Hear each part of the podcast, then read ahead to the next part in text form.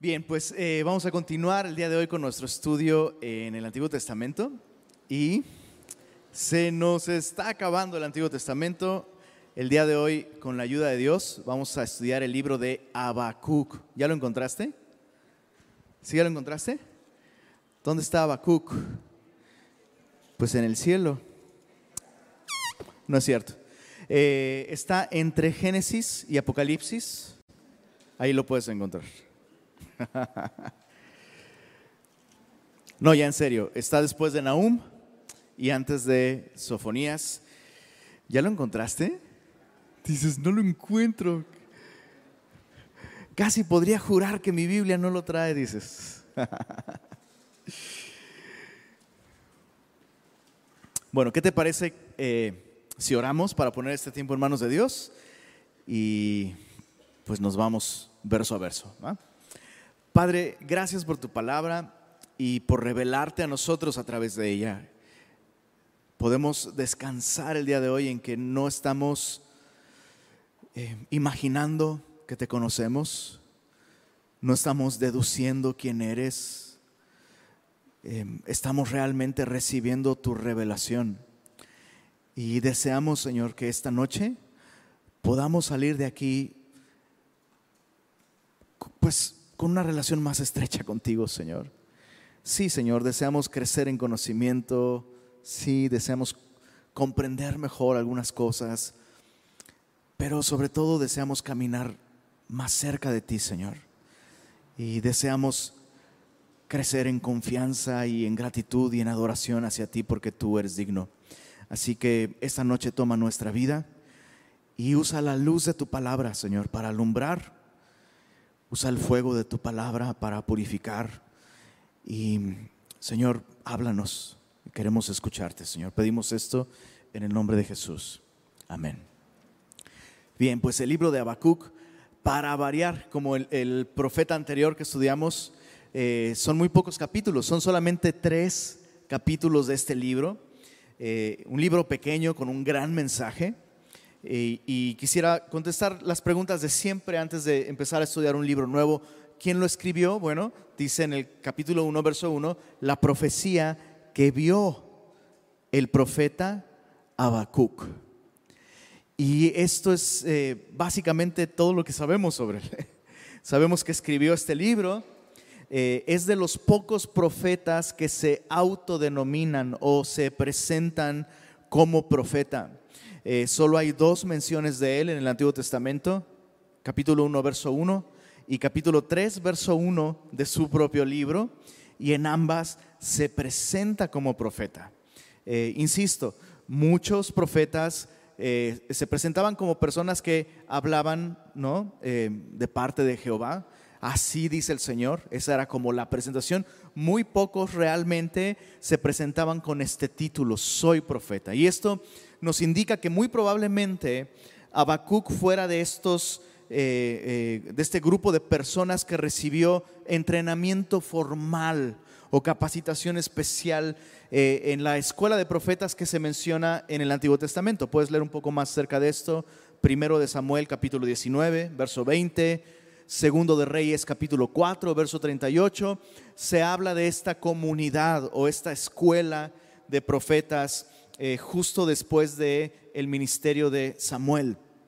Es muy probable entonces que este hombre tuviera un entrenamiento, eh, una capacitación formal y su conocimiento de las escrituras nos revela justamente esto. Es uno de, los, de estos pocos profetas que revelan, perdónenme por la expresión, pero revelan músculo teológico. O sea, tiene, tiene bastante conocimiento de la escritura y lo deja ver en su, en su libro. Eh, el último capítulo presenta otro detalle importante sobre este autor, sobre Habacuc.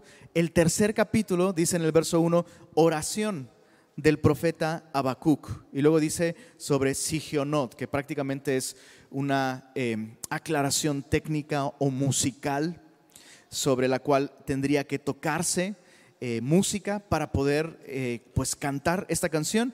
Y luego hasta el final del libro, al final del capítulo 3, seguramente vas a encontrar esto en tu Biblia.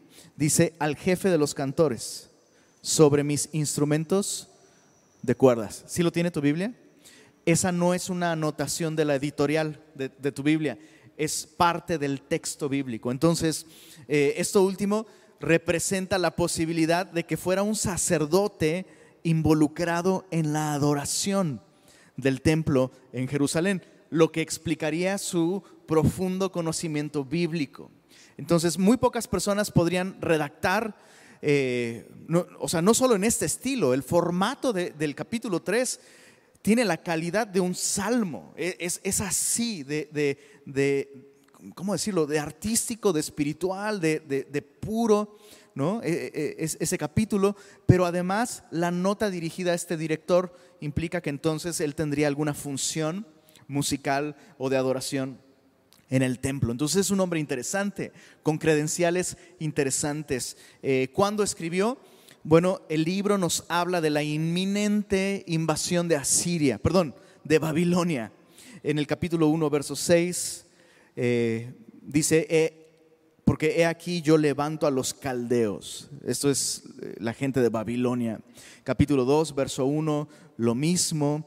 Este, capítulo 3, verso 16, son todas estas referencias a la muy pronta invasión de Babilonia. Ahora, Babilonia realizó un primer ataque al reino del sur en el año 605 antes de Cristo, eh, justamente después de su campaña eh, militar en Egipto, donde Egipto cae bajo el poder de Babilonia. De regreso de Egipto, Nabucodonosor dice, pues ya que estamos por aquí, ¿no? Vamos a dejar una pequeña muestra de nuestro poder eh, en este reino de Judá y vamos a conseguir, pues de alguna manera, ¿no? recursos, vamos a hacerlos tributarios de nuestro imperio. Entonces, en el año 605 se dio este primer ataque. Eh, no tenía Nabucodonosor en ese momento la intención de destruir esa ciudad y conquistarla, solo la atacó Segundo de Reyes capítulo 24, ¿quieres leer ese capítulo? Para poder entender un poquito mejor el tiempo en el que Habacuc vivió. Em, es más, vamos para allá y vamos a leer unos cuantos versículos. Segundo de Reyes, capítulo 24, perdóname, desde el 23, capítulo 23, verso 36.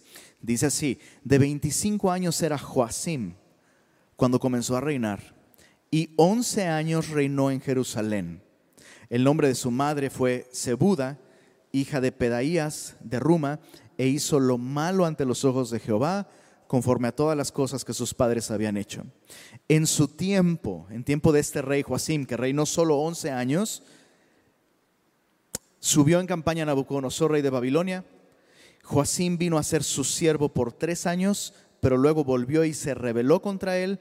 Pero Jehová envió contra Joacim tropas de caldeos, tropas de sirios, tropas de moabitas, tropas de amonitas. O sea, este cuate ya no sentía lo duro, sino lo tupido, como dice Proverbios 32. No, no es cierto. Dice, eh, para que la destruyesen conforme a la palabra de Jehová que había hablado por sus siervos los profetas. Mira el verso 3, ciertamente vino esto contra Judá por mandato de Jehová para quitarla de su presencia. Entonces, lo que estamos viendo es literalmente, como dicen por ahí, las patadas de ahogado de Judá, ¿no? El reino de Joacim era esta evidencia de que todo lo que Dios venía diciendo que iba a pasar, efectivamente se estaba acercando.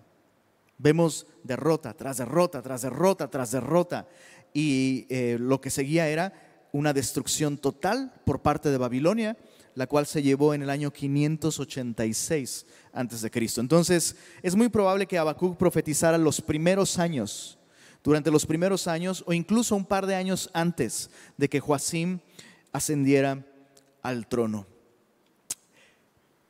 ¿Qué es lo que enseña este libro? ¿Cuál es el mensaje de este libro? Bueno, el nombre del profeta revela mucho y va mucho en sintonía con lo que este libro está anunciando. Habacuc significa el que lucha o el que abraza. Y en este capítulo lo vemos hacer exactamente esas dos cosas. En el primer capítulo lo vemos luchando, justamente, luchando con preguntas cruciales. Preguntas muy difíciles, preguntas importantes que si no te las has hecho, algo en tu corazón y en tu mente está apagado, ¿eh? Y vamos a hablar un poquito de esto cuando veamos el capítulo 1, pero vemos a Habacuc, este hombre con profundo conocimiento bíblico, con un auténtico servicio a Dios, encontrando realmente muchas dificultades para poder contestar algunas cosas. Tenía conflictos con lo que sus ojos veían alrededor, con la aparente inactividad o indiferencia de Dios. Y Habacuc nos muestra en el primer capítulo de su libro justamente este aspecto con el que él está luchando.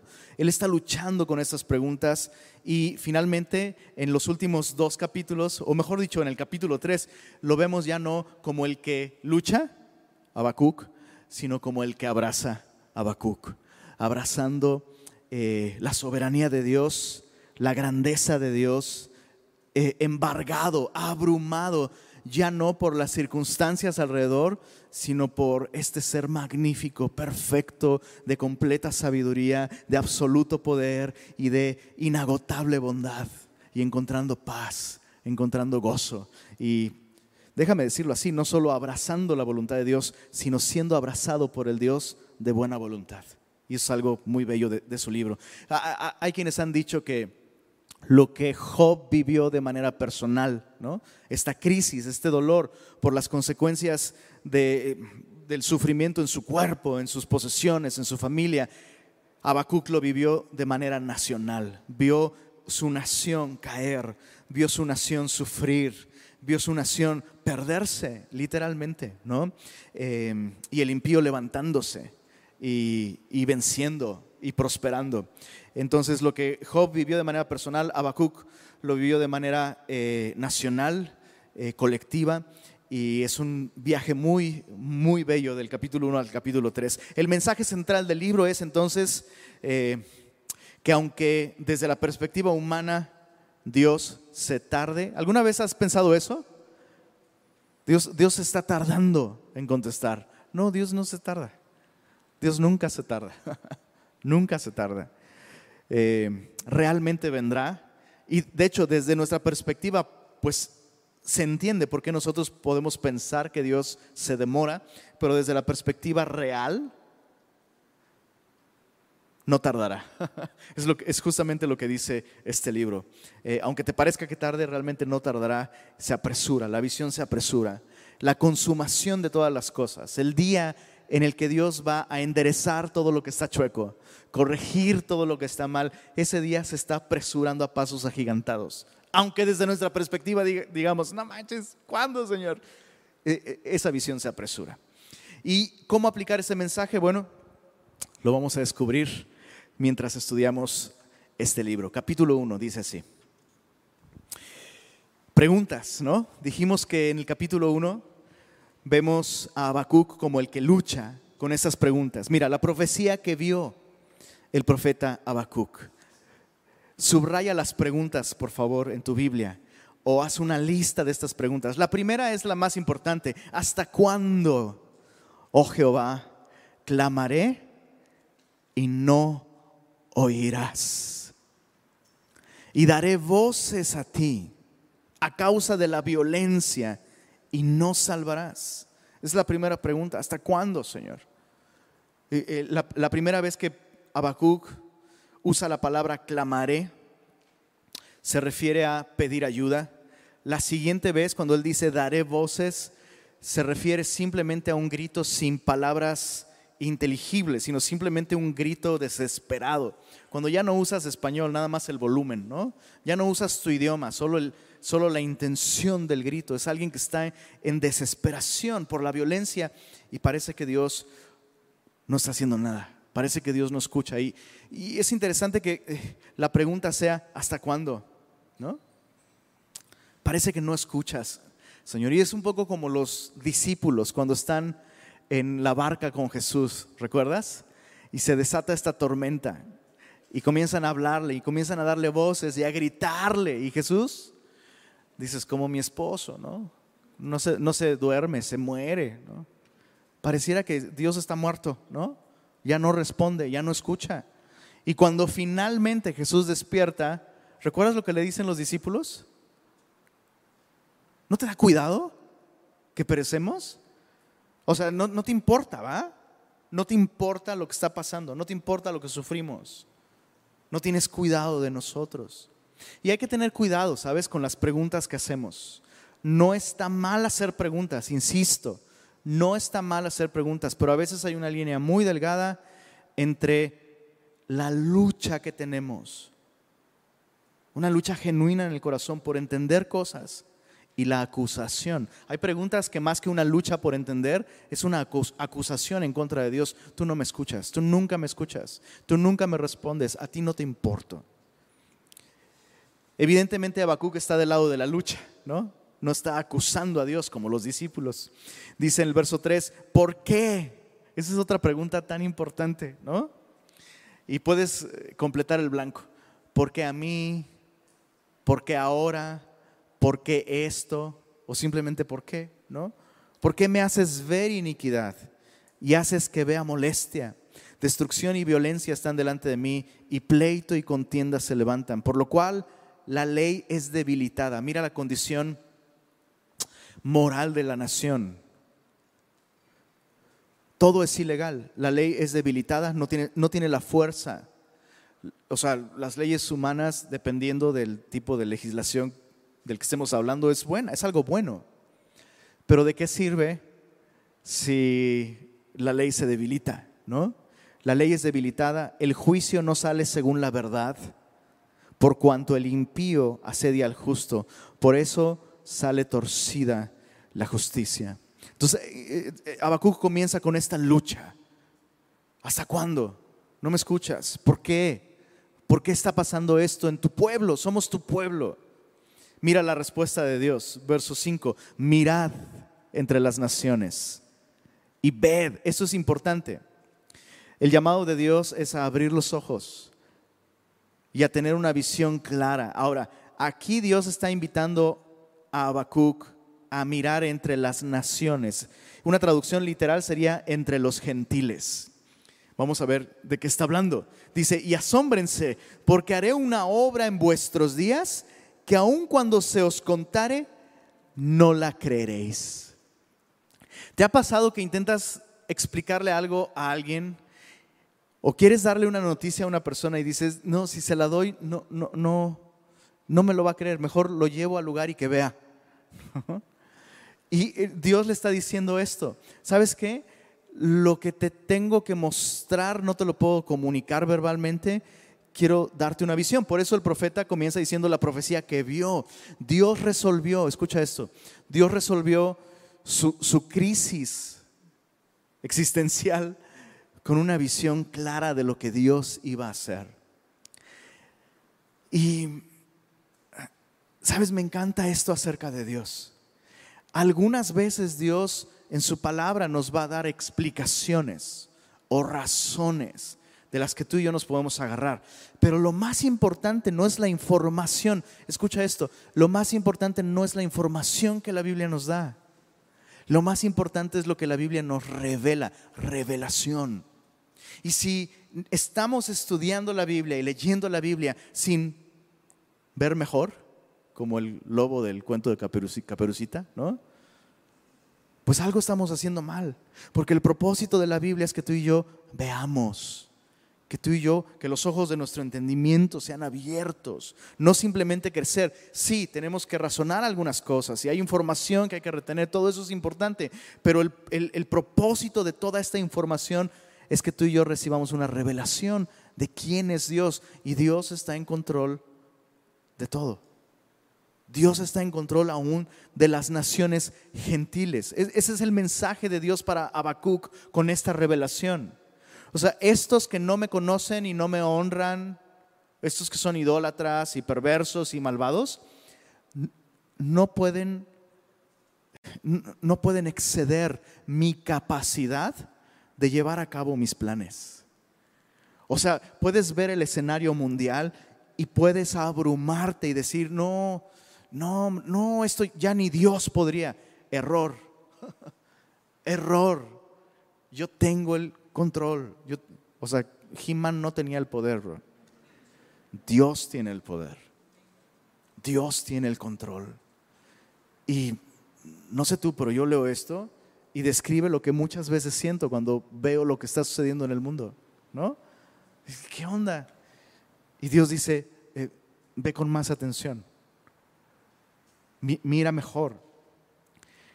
Dice, lo que voy a hacer es algo tan grande que ni siquiera lo creería si te lo cuento, así que mejor velo. Y entonces Dios, Dios le muestra, verso 6, porque he aquí, yo levanto a los caldeos, nación cruel y presurosa, que camina por la anchura de la tierra para poseer moradas ajenas. Entonces Dios le muestra, voy a usar, y, quiero explicar esto con la mayor sencillez y claridad posible, básicamente lo que Dios está diciendo es, esa maldad que aparentemente ¿no?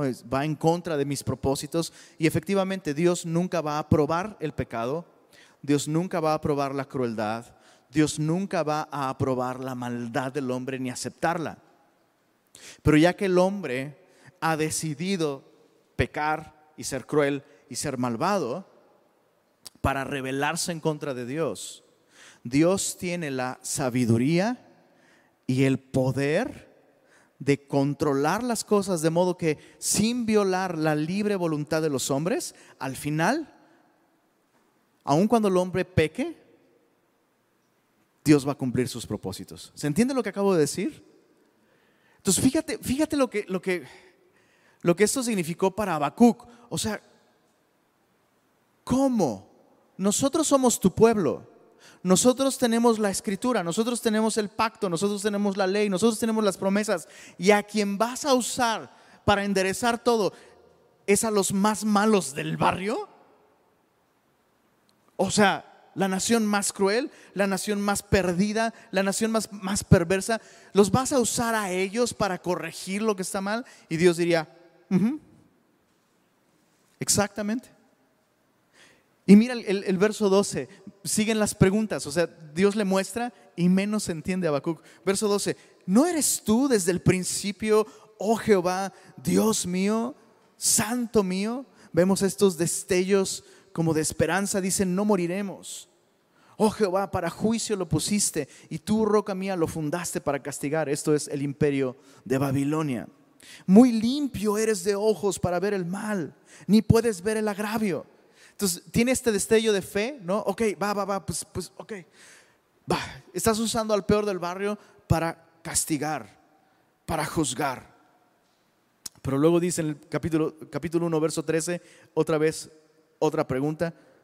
¿Por qué ves a los menospreciadores y callas cuando destruye el impío al más justo que él? Y otra vez, como que da un paso para atrás, avanza un paso en, materia de fe y da dos para atrás de pronto, ¿no? O sea, sí creo que puedes usar a alguien tan perverso como Babilonia para destruir el mal con el propio mal, pero ¿cómo vas a permitir que ellos nos corrijan a nosotros? O sea, ¿cómo vas a permitir que el impío corrija a alguien que es más justo que él? Y, o sea, básicamente esto es como cuando un no cristiano reprende a un cristiano con justa razón, ¿no? Y no sé tú, pero, híjole, a, veces nos escudamos justamente en este pretexto para impedir que Dios sobre nuestra vida. Dios de pronto usa a alguien en términos humanos que está peor que tú y que yo, ¿va? En términos humanos, ¿no? No, este cuate está súper mal. Y el cuate que está súper mal resulta que está súper bien, ¿no? Cuando te dice, oye, oye, esto no, y eso no está bien, no deberías vivir así, no debiste tomar esa decisión, esa actitud eh, no le agrada a Dios. ¿Y qué hacemos? Ay, ¿y tú qué? ¿Tú qué? Tú estás peor que yo, ¿no? Básicamente es esto. Es esto lo que está haciendo Habacuc. ¿Cómo nos vas a corregir con estos que están peores que yo? Y es como si Dios dijera, ok, ¿quién está peor? ¿Quién está peor? ¿Babilonia? Que son idólatras, y son egoístas y son crueles y no tienen la ley, o ustedes que son el pueblo de Dios y tienen la ley y tienen conocimiento y aún así están viviendo como están viviendo. ¿Quién está peor? Chicos, como cristianos necesitamos despojarnos de esta terrible actitud que a veces tenemos. ¿eh? A veces vemos al mundo como si nosotros fuéramos los buenos y ellos los malos. No. De hecho, el cristiano, y creo, que es algo que ya hemos dicho alguna vez, ¿no? El pecado del cristiano es peor, porque el cristiano tiene conciencia y tiene acceso a revelación y a gracia. El cristiano tiene una relación con Dios. Cuando alguien no cristiano peca, pues lo hace sin tener los privilegios y la gracia que tú y yo tenemos. Entonces, bueno, pues ahí está la lucha de Habacuc. En el capítulo 2, Habacuc decide hacer algo muy interesante. Decide dejar de hacer preguntas y guardar silencio y esperar. ¿Te ha pasado que intentas hablar con alguien que habla mientras tú estás hablando? ¿Sí te ha pasado? a mí nunca, ¿no? En mi casa jamás sucede algo así, por eso te pregunto. Eso, eso es lo que a veces sucede entre nosotros y Dios. Y antes de, antes de llegar a este punto del capítulo 2, solo quiero aclarar esto, una vez más. Las preguntas son buenas, siempre y cuando las llevemos al Señor y estemos dispuestos a escuchar su respuesta. Mira capítulo 2, verso 1. Sobre mi guarda estaré y sobre la fortaleza afirmaré el pie y velaré para ver lo que se me dirá y qué he de responder tocante a mi queja. O sea, Habacuc lo que está haciendo es tomar la determinación. Ya vacié mis preguntas, ya al Señor le hice saber la lucha que tengo dentro, ahora es tiempo de no solo callar, sino estar velando, esperando la respuesta. En otras palabras, es como Jesús dijo, todo el que toca, se le abre. El que pide, recibe. Es, exactamente esto. Entonces Habacuc sabe que Dios realmente sí va a responder pero es necesario que Él esté sobre su guarda, afirme su pie y vele. Esta es una actitud voluntaria. Esto, esto no es algo que va a suceder automáticamente, esto requiere determinación. ¿Alguna vez has tenido que velar? O sea, tienes que prepararte para eso, tienes que tomar medidas para esto, tienes que hacer cosas. No, no va a suceder así como así, tienes que esforzarte. Y Jehová me respondió, mira el verso 2, qué hermoso. Y dijo, escribe la visión y declárala en tablas. Ahorita vamos a ver qué es lo que le contesta. Solo una pequeña aplicación aquí. Ya sabes para dónde voy, ¿va? Eh, en Semilla tenemos esta convicción. Si no escribiste nada en tu devocional, no hiciste devocional no lo hiciste. Y los que no saben escribir, los que no saben escribir son los primeros que te darían un zape si no escribes cuando haces tu devocional. Yo quisiera, ¿no? Básicamente, si tú y yo estamos siendo bendecidos hoy con este libro es porque, ¿qué crees? Habacuc escribió, ¿no? Entonces, qué importante es que tú y yo tomemos, le demos la importancia a lo que Dios nos dice como para decir, Dios me dijo esto. ¡Pum! Y si no lo puedes escribir en tres, cuatro renglones, pues significa que a lo mejor no, está muy claro, ¿no? Lo que Dios le dice aquí realmente a Habacuc está en tres versículos. Mira, verso, verso 3. Aunque la visión tardará aún por un tiempo, mas se apresura hacia el fin y no mentirá. Aunque tardare, espéralo, porque sin duda vendrá no tardará. En otras palabras, Dios va a actuar y de hecho Dios está actuando ya. O sea, Dios se está apresurando para cumplir la visión. Y Dios le hace una exhortación a Habacuc, verso 4. He aquí, aquel cuya alma no es recta se enorgullece. Leamos esto en voz alta, por favor. Mas el justo, por su fe, vivirá. Este versículo es tan importante que es De hecho, es el versículo que más se cita de Habacuc en el Nuevo Testamento. Se cita tres, veces en el Nuevo Testamento. Se cita en Romanos y el énfasis en Romanos está en la justicia. Se cita en Gálatas y en Gálatas el énfasis está en el, eh, perdón, en su fe, perdón, en la vida del justo. Y en Hebreos el énfasis está en la fe del justo. Entonces fíjate, lo que, lo que Habacuc escribe en un solo versículo, Dios se toma tres libros para explicarlo a profundidad. ¿Quieres eh, comprender mejor este versículo? Estudia Romanos, Gálatas y Hebreos. Pero fíjate qué hermosa respuesta de parte de Dios. Dios le dice, voy a actuar, no solo no estoy inactivo, sino me estoy apresurando a cumplir la visión. Pero ten cuidado con esto, Habacuc. Aquel, aquel cuya alma no es recta se enorgullece, pero el justo va a vivir por su fe. O sea, si, si tú deseas vida realmente, en medio de todo lo que está sucediendo, necesitas aprender a confiar en mí. Necesitas confiar en mí. Y entonces el resto del capítulo es una descripción de pues del malvado y de lo que va a suceder justamente con aquel cuya alma no es recta. Todo lo que le va a suceder a aquel cuya alma no es recta se describe en los versos 5 hasta el final del, del capítulo 2. Pero una vez más, la invitación aquí es, hey, ten cuidado Habacuc. Hay una línea delgada entre la duda y la incredulidad. La duda, la duda es la limitación de la mente para comprender cómo Dios va a llevar a cabo las cosas. O sea, la duda se origina eh, de, esta incapacidad o limitación mental para entender cómo es que no veo cómo le vas a hacer, Señor. Un ejemplo de esto es la Virgen María. ¿Recuerdas? Cuando Dios le dice, tú vas a llevar al, Mesías en tu vientre. Ella pregunta, ¿cómo será esto? Ese es el cómo y esa es la pregunta de la duda. Y al padre de Juan el Bautista, ¿recuerdas? Cuando está en el templo, el ángel le, dice, tu esposa va a concebir, la estéril va a concebir, ¿no? Y prácticamente le hace la misma pregunta. Ah, pues cómo, si es estéril, ¿no?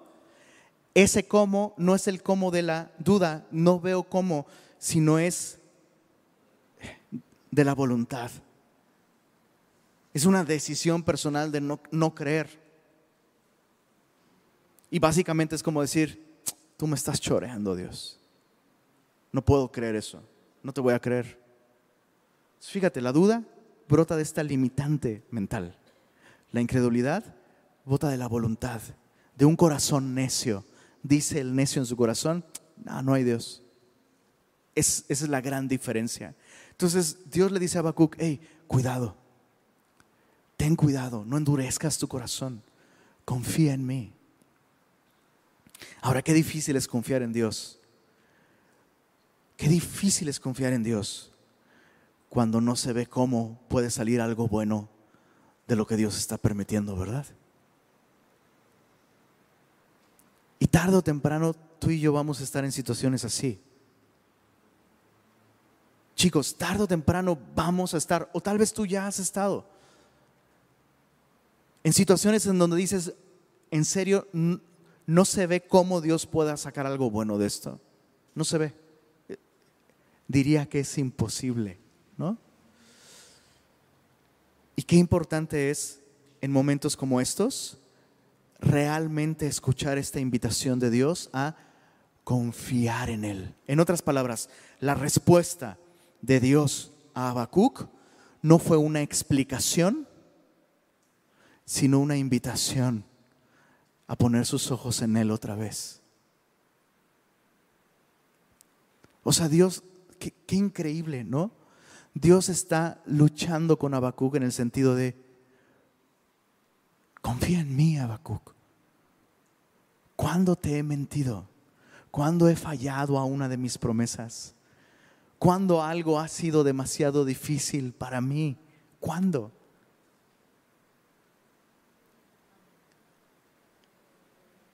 Entonces, ¿qué prefieres cuando la estás pasando mal y no ves cómo?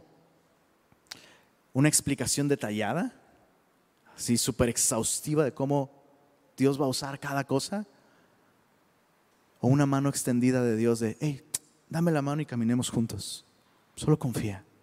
¿Qué prefieres? Yo prefiero, yo prefiero a la persona más que a la explicación, mil veces. Bueno, mira el capítulo 3 y terminamos con esto.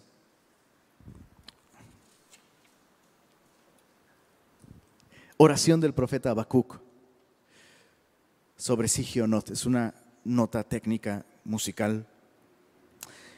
Hay algo que me llama mucho la atención. Capítulo 1, Habacuc lucha con Dios. Dios le responde. En el capítulo 2 lo invita a confiar. Y en el capítulo 3 es bellísimo vemos la respuesta de Habacuc a Dios. Y algo me, me, me cayó el 20 de algo aquí mientras veía este libro, así como en su totalidad, que la oración, algunas veces, la oración es la respuesta que Dios espera de ti y de mí. Déjame explicar. Casi siempre vemos la oración como la manera de obtener una respuesta de Dios, ¿no? oro para que Dios me responda. Y realmente muchas veces la oración es la respuesta que Dios está esperando de Habacuc. O sea, Habacuc le está preguntando a Dios, ¿hasta cuándo? No, este, no me oirás y no sé qué. Y Dios está esperando simplemente que Habacuc confíe, que Habacuc descanse en, el poder de Dios. Y finalmente, en el capítulo 3, como una respuesta a lo que Dios le ha mostrado, Habacuc ora. Entonces, qué bello pensar así como tú esperas la respuesta de Dios a tus oraciones, Dios espera tu oración como una respuesta a lo que Él te dice en su palabra. Por eso es que es un disparate pensar en términos de, a mí me encanta leer la Biblia, pero Orar me cuesta trabajo. La estás leyendo muy mal entonces. Porque si realmente estás leyendo la Biblia para conocer más a Dios, escucha, es imposible tener una revelación mayor de Dios sin que esto nos lleve a responder a Dios en adoración, en alabanza, en gratitud, en súplicas, en temor. Y mira, es lo que dice Habacuc, verso 2 del capítulo 3, oh Jehová, he oído tu palabra, ¿qué dice? Y temí. Oh Jehová, aviva tu obra en medio de los tiempos. En otras palabras, la visión que Dios le mostró, lo que Dios va a hacer usando a Babilonia para corregir el pecado de su pueblo, no es algo lindo, no es algo agradable, no es algo motivacional, es algo realmente difícil de ver. Pero Habacuc teme. ¿Por qué? Porque está convencido de que es Dios quien lo va a hacer. En otras palabras, ya que descubrí que no es Babilonia quien está en control de todo, ¿no? Y que no es la maldad y la injusticia la que están llevándonos como un barco perdido en la marea. Ya que descubrí que es Dios quien está haciendo esto, ya no le tengo tanto miedo a Babilonia. Le tengo más miedo al Dios que levantó a Babilonia como los discípulos, que cuando ven que Jesús calma la tormenta, yo creo que alguno de ellos, tal vez Pedro, estuvo a punto de decir, ¿sabes qué, Señor? Mejor prefiero la tormenta. ¿Quién es este? Que aún el viento y el mar le obedecen. Bueno, ese es nuestro Dios, el Dios que quiere revelarse a nosotros, no darnos explicaciones, aunque Dios a veces lo hace pero lo que más necesito es una visión de Él. Oh Jehová, mira el verso 2, aviva tu obra en medio de los tiempos. En otras palabras, lo que me mostraste es terrible, pero hazlo, por favor. Hazlo, Señor. Confío en ti. Prefiero la tormenta en la barca contigo que la paz de la playa sin ti. Prefiero eso. Muchos, muchos ven eh, en el verso 2 una petición de Jehová, de que, perdón, de Habacuc, de que Jehová más bien traiga a su pueblo al arrepentimiento para evitar que venga Babilonia. Perdón, pero yo no, yo no veo eso. Yo veo más bien en Habacuc un auténtico deseo de que aunque lo que viene es terrible, pero es la voluntad de Dios, Señor, hazlo. Aviva tu obra en medio de los tiempos. Hazla conocer. Y en la ira, y esa es la razón por la que yo pienso que eso es así, porque dice, en la ira, acuérdate de la misericordia. O sea, confío que tú tienes control en medio del despliegue de tu ira como para tener misericordia de tu pueblo. Piénsalo así, o sea, en términos humanos, si Dios permitía que Babilonia atacara a Judá, eso era el fin de la nación. Pero mira su fe. Realmente Habacuc está tan convencido de que esto es algo que Dios está haciendo que contra toda posibilidad confía en que Dios va a tener misericordia y Babilonia no va a terminar por completo con su pueblo. Mira el, capítulo 3 en el verso 16. Una vez más. Habacuc es un ejemplo de lo que sucede cuando realmente escuchamos su palabra. Oí, verso 16, y se conmovieron mis entrañas. A la voz temblaron mis labios. ¿Alguna vez has estado en un en circunstancias tan terribles que el temor te hace o sea, te tiembla el vientre, te tiemblan los labios? O sea, basta con que un perro te persiga para que sientas eso. ¿Por qué Habacuc está temblando de sus labios? ¿Por qué está conmovido? Mira, dice el verso 16, pudrición entró en mis huesos. Básicamente esto es escalofrío en los, en los huesos, ¿no? Y dentro de mí me estremecí. Ese es el resultado de creer que Dios va a hacer lo que dijo que va a hacer. Dios va a juzgar la maldad. Y Dios va a usar a Babilonia para eso. Si bien, mira esto, estaré quieto en el día de la angustia. Es decir, hoy tengo temor, pero cuando llegue lo que a suceder, aunque no va a ser agradable, no va a ser lindo, mi alma va a tener reposo porque sé que tú estás haciéndolo. Tú estás en control. Estaré quieto en el día de la angustia cuando suba el pueblo, al pueblo el que lo invadirá con sus tropas, es decir, Babilonia, exactamente. Y mira, a partir del verso 17, probablemente este es de los versículos más recordados de Habacuc. Aunque la higuera no florezca, ni en las vides haya frutos. Está escribiendo lo que va a suceder cuando venga Babilonia, una destrucción total. Aunque falte el producto del olivo, y los labrados no den mantenimiento, y las ovejas sean quitadas de la majada, y no haya vacas en los corrales, aunque ya no haya para carne asada, para pagar la renta, para pagar el tratamiento. Qué increíble. Con todo, verso 18, yo me alegraré en Jehová y me gozaré en el Dios de mi salvación.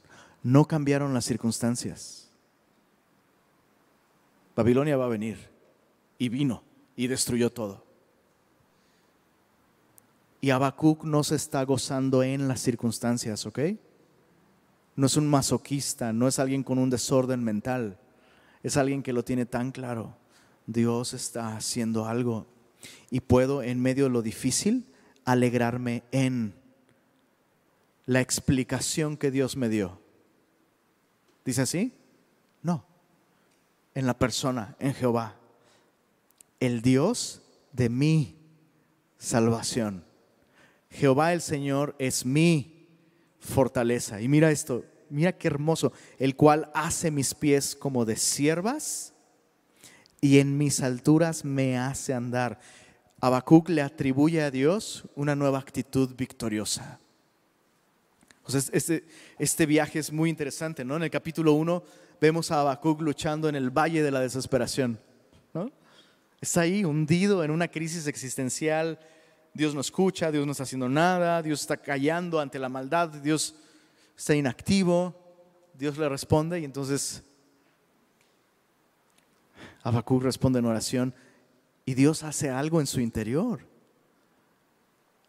¿Qué es lo que Dios hizo? Mira el verso 19.